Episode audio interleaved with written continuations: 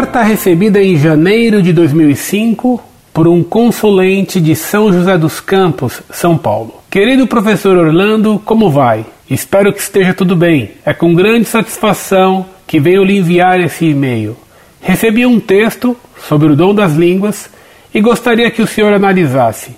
Um grande abraço e fique com Deus. Texto: Um dom chamado línguas. Neste primeiro estudo, você fica conhecendo o dom das línguas. Para que serve? Como recebê-lo? Existe muita confusão na mente das pessoas a respeito do dom das línguas. Muitos pensam que falar em línguas significa ter o dom de ensinar a palavra de Deus em linguagem humana, não aprendida anteriormente, como aconteceu em Pentecostes. Outros tiram do contexto certos textos de São Paulo e afirmam que Paulo desencoraja o uso deste dom. Embora provavelmente bem intencionadas, essas pessoas se enganam porque um estudo discernido da Escritura vai mostrar-nos que há três aspectos no dom das línguas.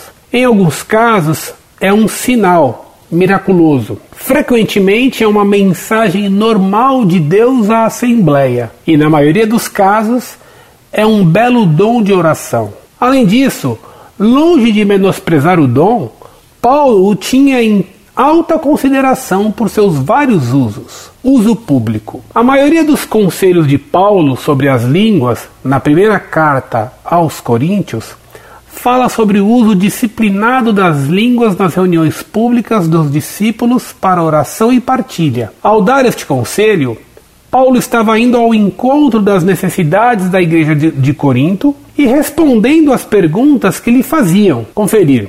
Primeira Epístola aos Coríntios, capítulo 7, versículo 1, capítulo 11, versículo 18, capítulo 12, versículo 1. Longe de desencorajar o uso das línguas, Paulo estava encorajando a usá-las com propriedade para benefício comum. No contexto público, duas funções possíveis eram preenchidas por este carisma: mensagem e sinal. Quando o dom é usado para levar uma mensagem, o que é falado à Assembleia em línguas deve ser inteligível. Daí Paulo aconselhar sobre a necessidade do carisma da interpretação.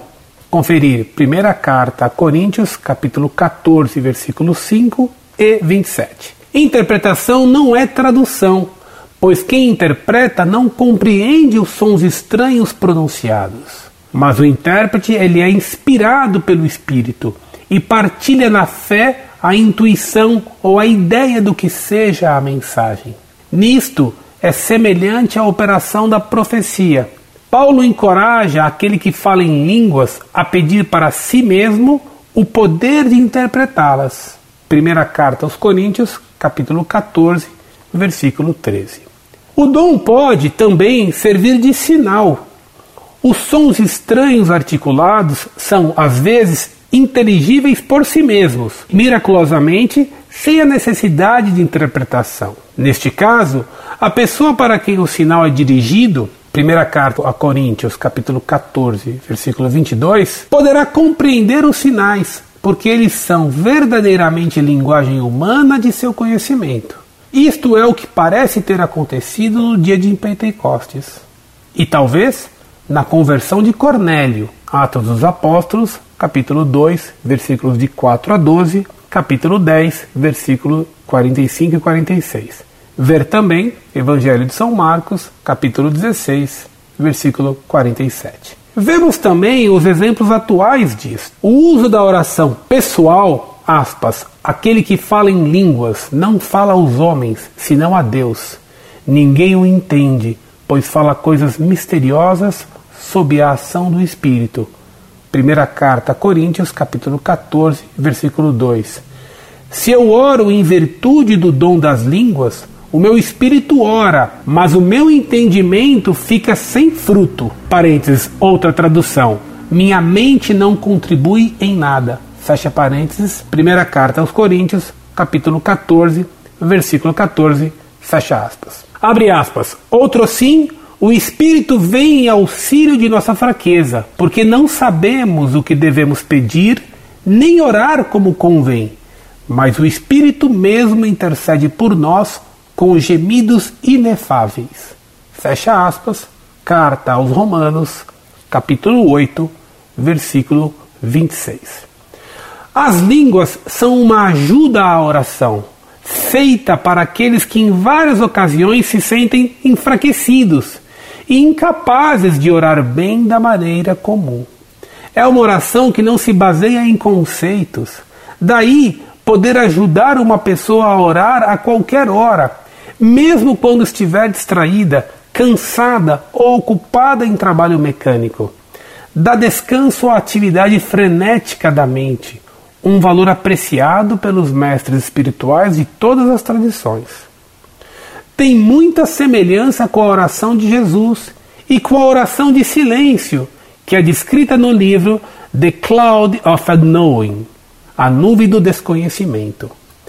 Embora não seja conceitualmente compreendida por quem a usa, Paulo nos afirma que Deus, a quem a oração é dirigida, a compreende. Carta aos Romanos, capítulo 8, versículo 27. Podemos ver quão pura é esta oração. Em outras formas de oração, usamos pensamentos e imagens como meios de chegar a Deus. Nesta oração, vamos além deles. Deixamos que eles fiquem para trás, à medida que nós chegamos ao próprio Deus. É um ato de fé muito puro. Talvez, nesta oração, pela primeira vez, nós realmente agimos em pura fé. Muitas vezes nossa fé está apoiada em conceitos e imagens da fé. Aqui vamos além deles, ao objeto da fé deixando todos os conceitos e imagens para trás.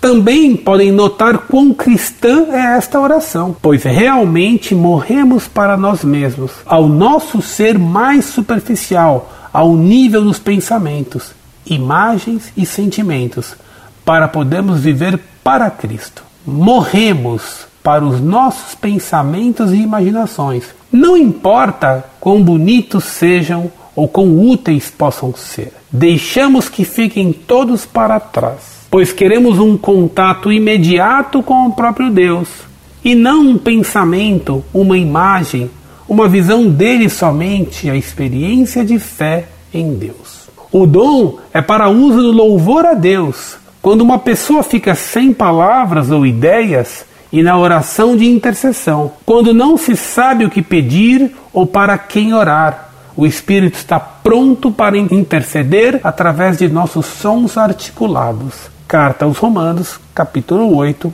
versículo 26. A experiência dos que estão na renovação carismática diz que esta oração é eficaz e frutífera. O dom é também útil como um meio de entrar na oração de contemplação, como tem testemunhado monges beneditinos e trapistas, e também para combater eficazmente na batalha espiritual. Carta aos Efésios, capítulo 6, versículos 10 e 11 e 18.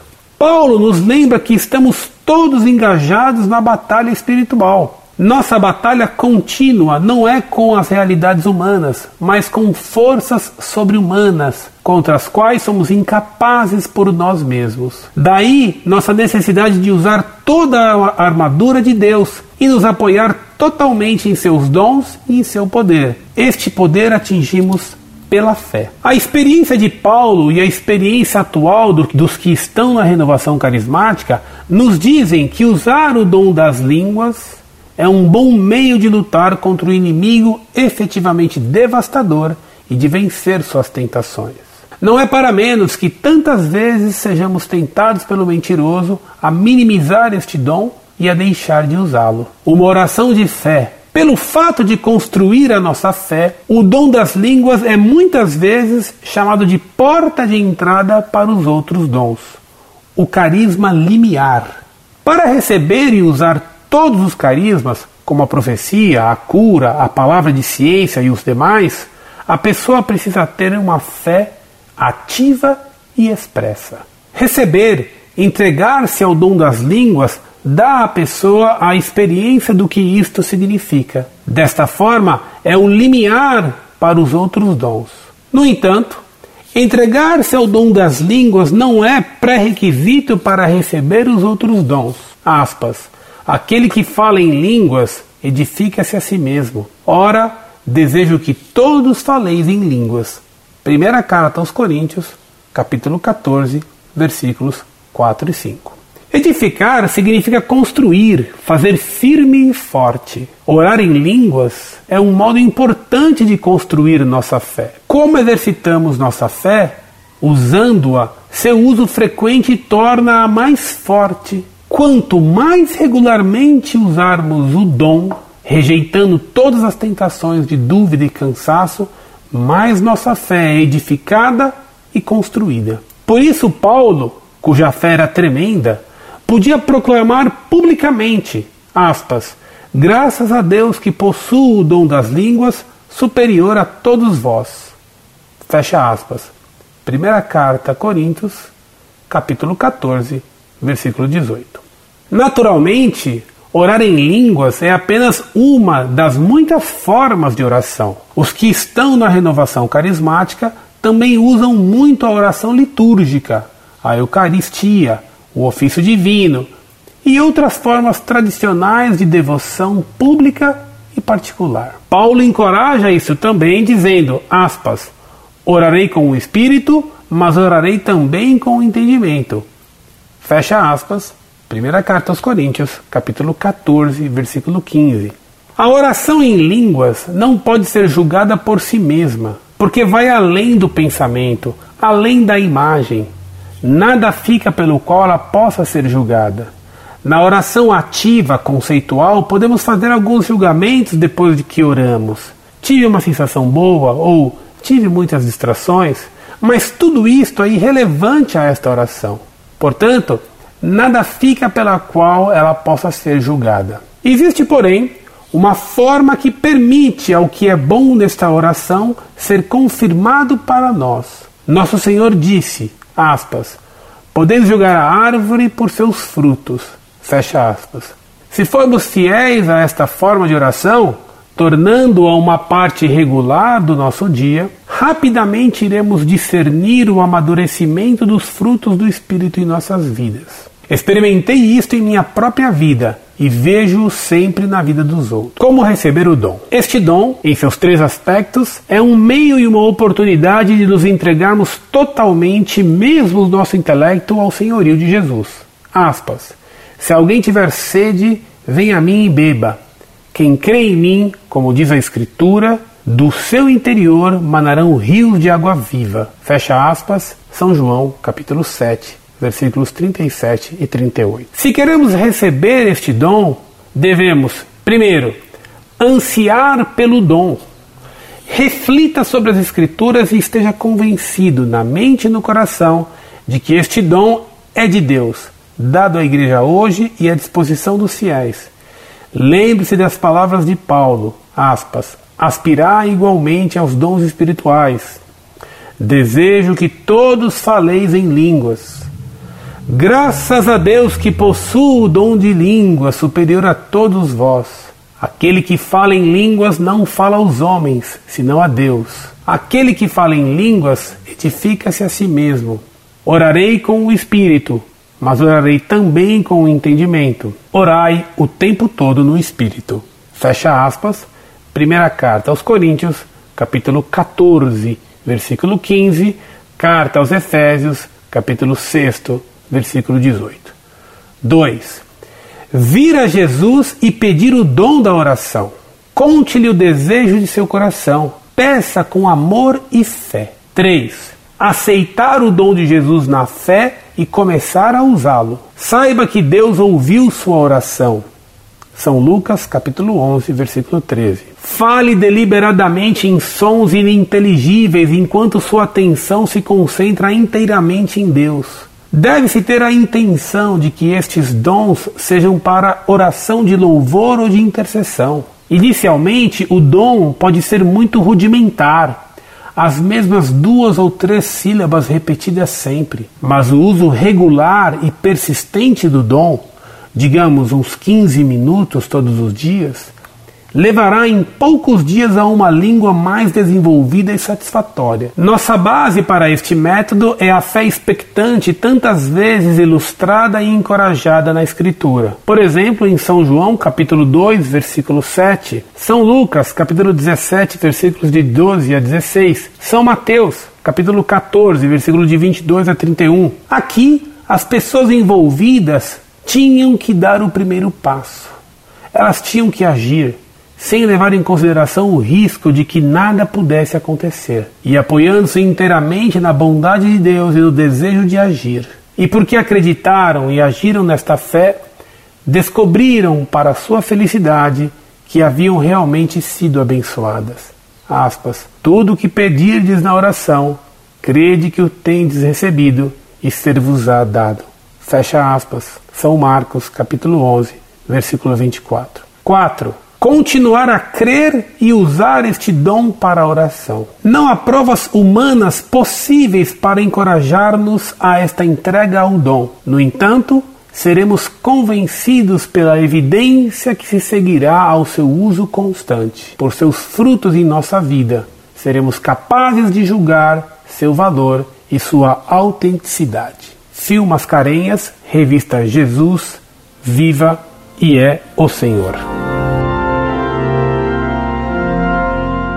Prezado, salve Maria. Você me propõe que examine um texto a respeito do dom de línguas. Embora se diga que o texto é de um grupo da chamada Renovação Carismática Católica, infelizmente não fica claro no que esse texto se diferencia de um texto carismático protestante. E essa confusão já mostra o mal desse carismatismo. Ele é tão semelhante ao protestantismo que praticamente se identifica com ele. De fato, o que mais diferencia o catolicismo do protestantismo é a fé, e esta se expressa em conceitos e verdades claras. Ora, o autor do artigo demonstra que coloca o carisma acima da fé. Por exemplo, o pretenso dom de línguas, tal como é descrito nesse texto que você me envia, se declara mais além das verdades conceituais. Muitas vezes, nossa fé está apoiada em conceitos e imagens da fé. Aqui vamos além deles, ao objeto da fé, deixando todos os conceitos e imagens para trás. Recusando uma linguagem conceitual, recusam-se as verdades que são expressas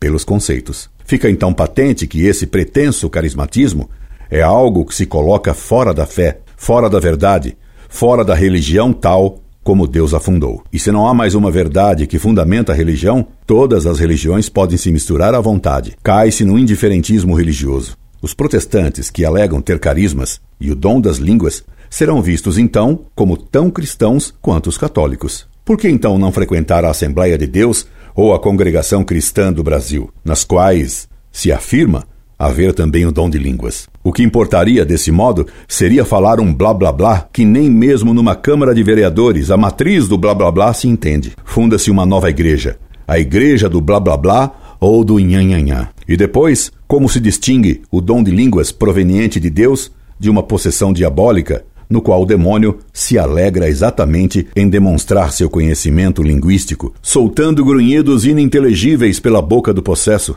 Ora, a Igreja sempre apresentou como sinal de possessão o falar uma língua estranha ou pronunciar sons ininteligíveis. No texto que você me manda se afirma ainda que duas funções possíveis eram preenchidas por este carisma: mensagem e sinal. Quando o dom é usado para levar uma mensagem, o que é falado à Assembleia em línguas deve ser inteligível. Uma mensagem para a Assembleia para quê? Deus já não revelou à Igreja tudo o que era necessário para a nossa salvação?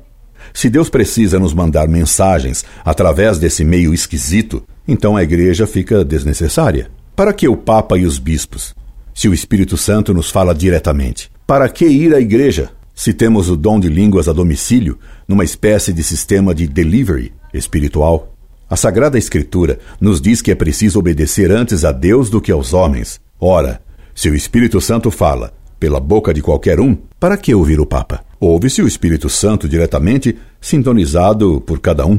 O carismatismo destrói a Igreja como instituição, substituindo-a por um agregado de pretensos alumbrados. Por isso, a Igreja sempre condenou os movimentos carismáticos que se colocam como intermediários normais entre Deus e os homens. Deus fundou a Igreja para nos ensinar a sua revelação e administrar os sacramentos pelos quais ele, normalmente, nos dá as suas graças. Veja você, meu caro, como o autor do artigo despreza a fé tal como a Igreja a apresenta. Conjunto de verdades reveladas por Deus e confirmadas pela Igreja em que somos obrigados a acreditar. Pois ele escreveu. Podemos ver quão pura é esta oração. Em outras formas de oração, usamos pensamentos e imagens como meios de chegar a Deus. Nesta oração, vamos além deles. Deixamos que eles fiquem para trás. À medida que nós chegamos ao próprio Deus. É um ato de fé muito puro. Talvez, nesta oração, pela primeira vez, nós realmente agimos em pura fé. Muitas vezes, nossa fé está apoiada em conceitos e imagens da fé. Aqui, vamos além deles, ao objeto da fé, deixando todos os conceitos e imagens para trás. Repare mais uma vez como o carismatismo pretende ir além dos conceitos, isto é, além das verdades que constituem o tesouro da fé. Uma fé sem conceitos é uma fé sem conteúdo. É uma fé vazia e sem nenhum valor. No carismatismo, tal como é exposto nesse artigo, a pessoa já não crê naquilo que Deus ensinou, mas acredita apenas que por nós mesmos chegamos ao próprio Deus. Isso é falso. Se chegamos ao próprio Deus por nós mesmos, recebendo diretamente os carismas, para que existe a igreja? Depois da revelação de Cristo e da instituição da igreja sobre Pedro, chegamos a Deus normalmente apenas por meio da igreja. Embora excepcionalmente Deus possa conceder a alguém o conhecimento da fé por modo milagroso, através de uma graça especial. Isso não é a lei normal instituída por Cristo. O meio normal é chegar a Deus pela igreja, pelos sacramentos. O carismatismo crê que é normal chegar a Deus pelos carismas, tornando a igreja desnecessária. O autor apresenta ainda o dom de línguas como uma forma de oração que não se fundamenta em conceitos, em verdades. Diz ele textualmente: é uma oração que não se baseia em conceitos. De novo, a renúncia ao conceito, a verdade.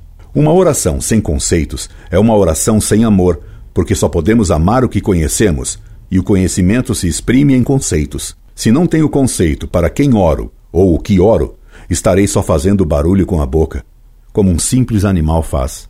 Deus, porém, nos disse: Amará o Senhor teu Deus com todo o teu coração, com toda a tua alma, com todo o teu entendimento e com todas as tuas forças. Devemos amar a Deus com toda a nossa inteligência, isto é, compreendendo o que fazemos ao amá-lo ou quando rezamos para ele. A pretensão de unir-se imediatamente a Deus, dispensando qualquer meio, portanto, dispensando a Igreja, os sacramentos e a graça sacramental, fica evidente na segunda frase desse artigo que você me envia. Queremos um contato imediato com o próprio Deus e não um pensamento, uma imagem ou uma visão dele, somente a experiência de fé em Deus. Os carismáticos pretendem ter não uma crença em verdades, mas sim e somente uma experiência de fé. Como os hereges modernistas e como todos os hereges gnósticos, o autor afirma que a fé é uma experiência e coloca a experiência pessoal acima da fé. A experiência dos que estão na renovação carismática diz que esta oração é eficaz e frutífera.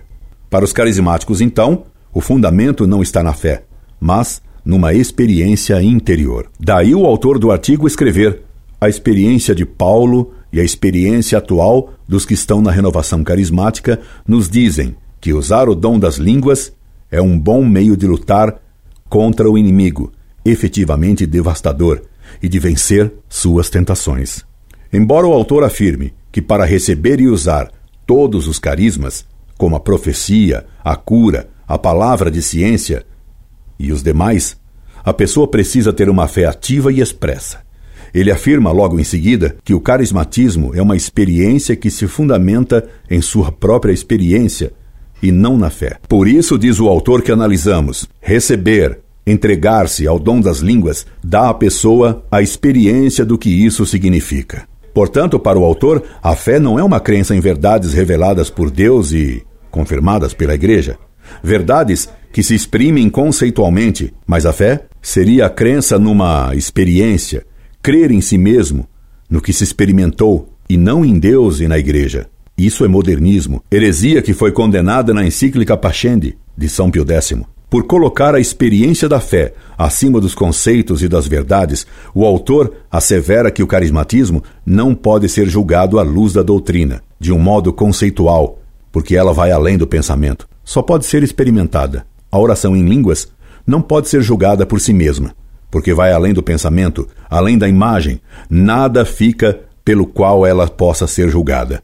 Na oração ativa conceitual, podemos fazer alguns julgamentos depois que oramos. Tive umas sensações boas ou tive muitas distrações, mas tudo isso é irrelevante a esta oração.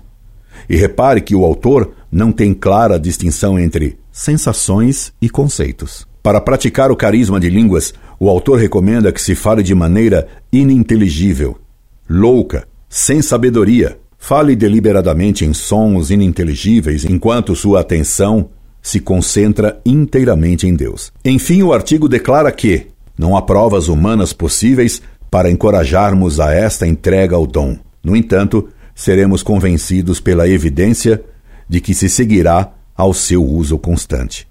Portanto, a fé deixaria de ser obsequio racional para ser um fideísmo completo, uma crença irracional. Isso é o contrário do que sempre ensinou a Igreja. Esperando tê-lo ajudado, me despeço. Incorde Jesus Semper, Orlando Fedeli.